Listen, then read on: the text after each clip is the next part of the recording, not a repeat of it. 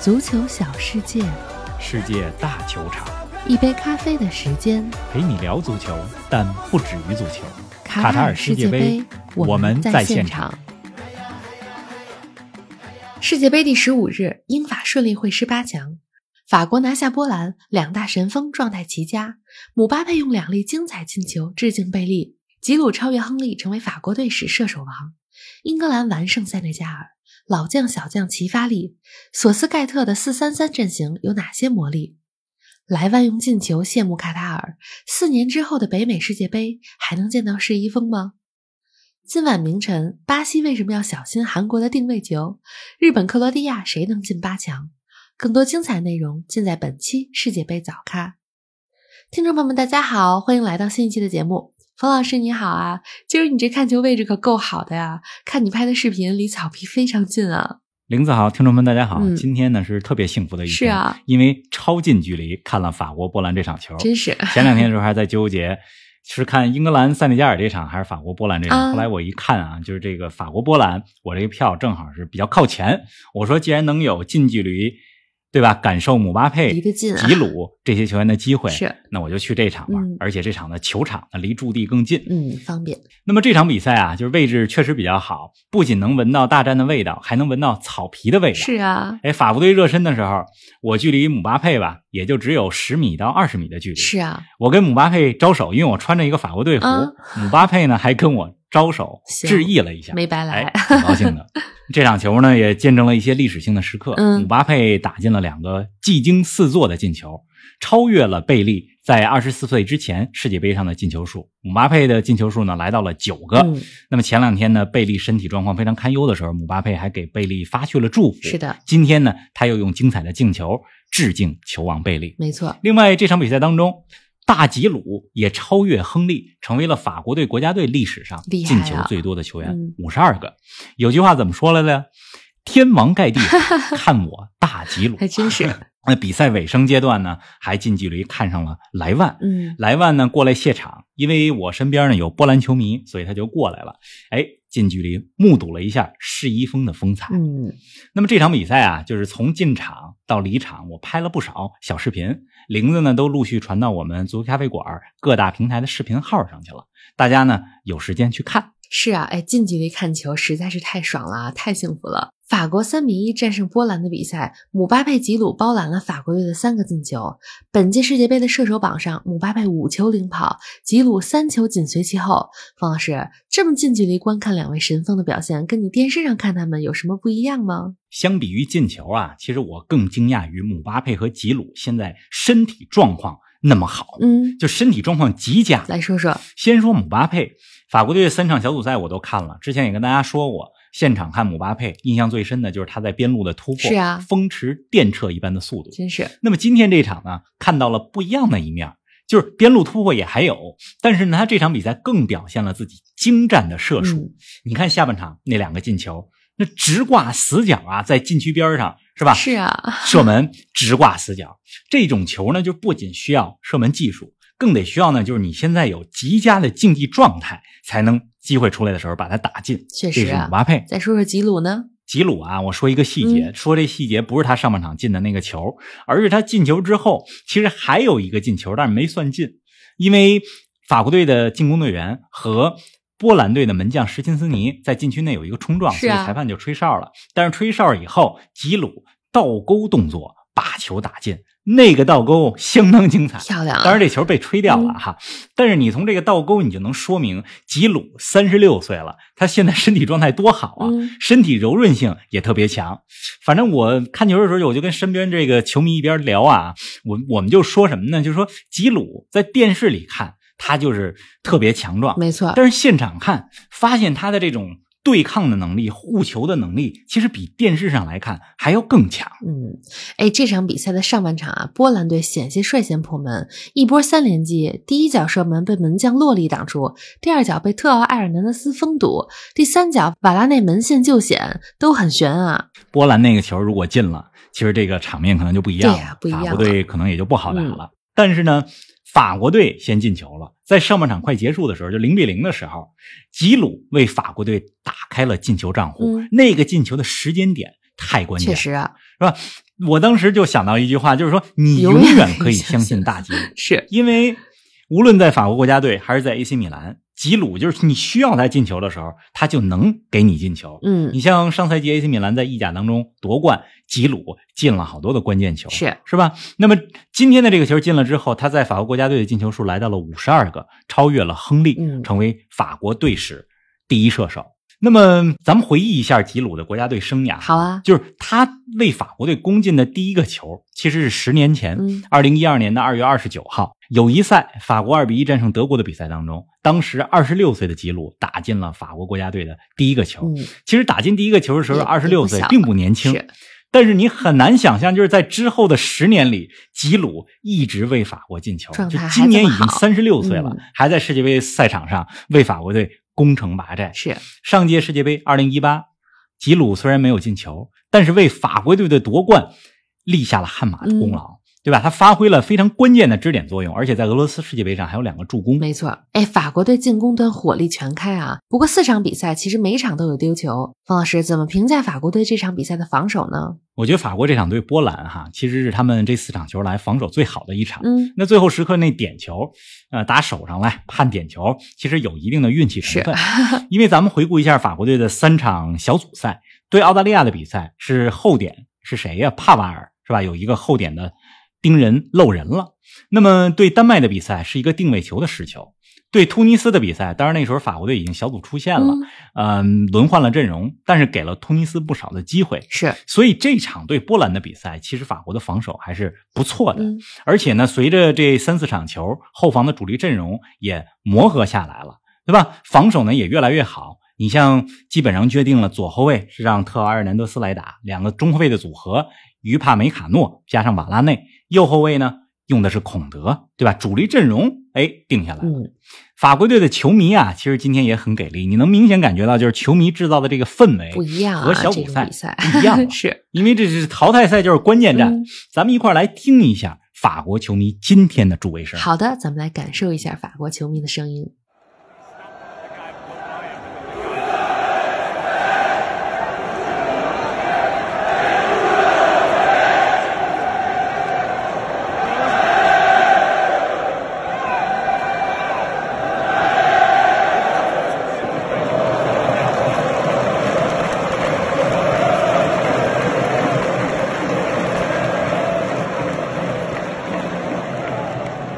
哎，比赛尾声阶段，莱万打进一粒点球，既是为波兰挽回一些颜面，也是为自己的世界杯之旅画上一个不太圆满的句号哎，四年之后，二零二六年北美世界杯，不知道莱万还会不会踢？啊！是啊，那时候莱万三十八岁了吧？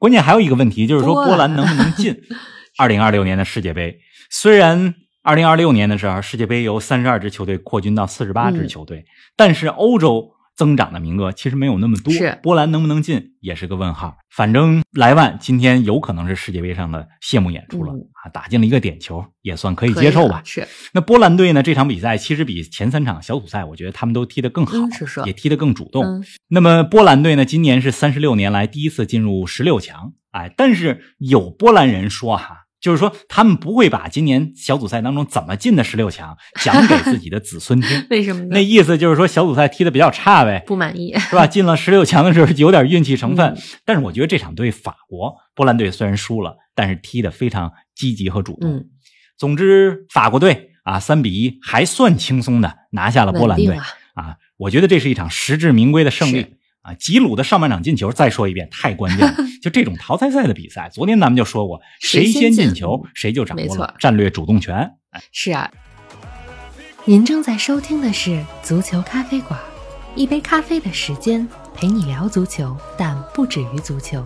我们现已推出 V 加粉丝订阅计划，微博搜索“足球咖啡馆”，成为 V 加会员，尽享五大专属福利：观看来自世界杯现场的专属视频，加入粉丝群与冯老师聊球，云喝一杯新鲜调制的零子咖啡，尽在足球咖啡馆 V 加计划。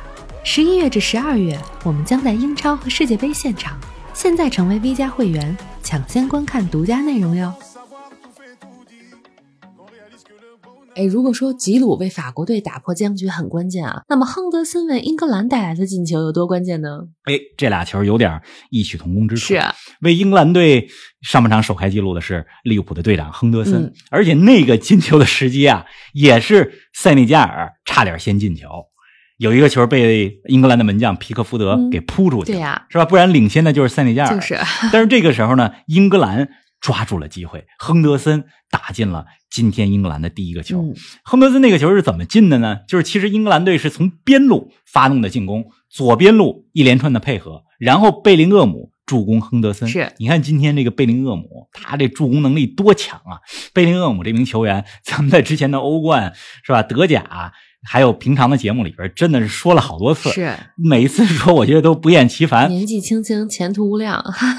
哎，怎么夸都没问题。嗯那么英格兰的第二个球是防守反击，又是进球时间点，就是哈里凯恩在中场休息之前进的那个球，他的那脚射门就是上半场的最后一个球，是啊，就是二比零和一比零非常走进休息室不同了很不一样。对呀、嗯，就你二比零的时候，塞内加尔基本上就是心气儿也就下去是了。的，必须得说，哈里凯恩在需要他抓住机会的时候，他能够抓住机嗯会。那球作为绝对的前锋，干净利落。很关键。那第三个球呢，嗯是萨卡打进的。萨卡进的漂亮，但是我必须也得夸一夸福登的助攻。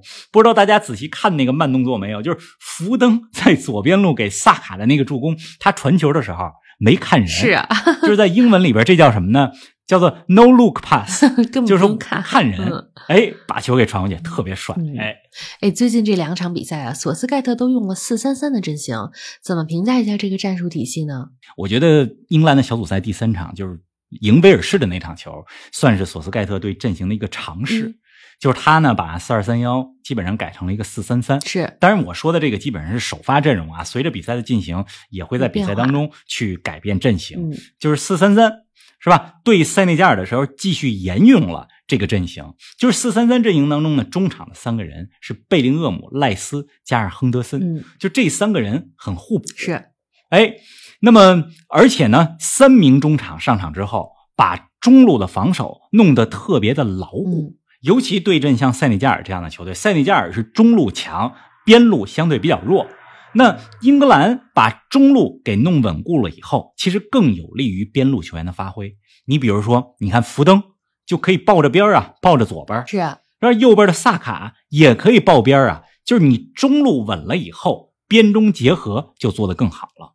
同时呢，在这场比赛当中啊，或者说这支英格兰队在整个这届世界杯到目前为止，就是老将和小将结合得很好。嗯，你看，就就拿中场来说吧，中场的亨德森三十二岁，呃贝林贝林厄厄姆才十九岁是，一个有经验，一个有活力姆，互补啊，是吧？前边也是队长哈里凯恩居中，射术精准，经验丰富。两边的福登和萨卡有速度，有冲击力，所以这支英格兰队处于一个非常好的状态。平衡的很好。是的，哎，八进四的比赛，英法大战如约而至啊。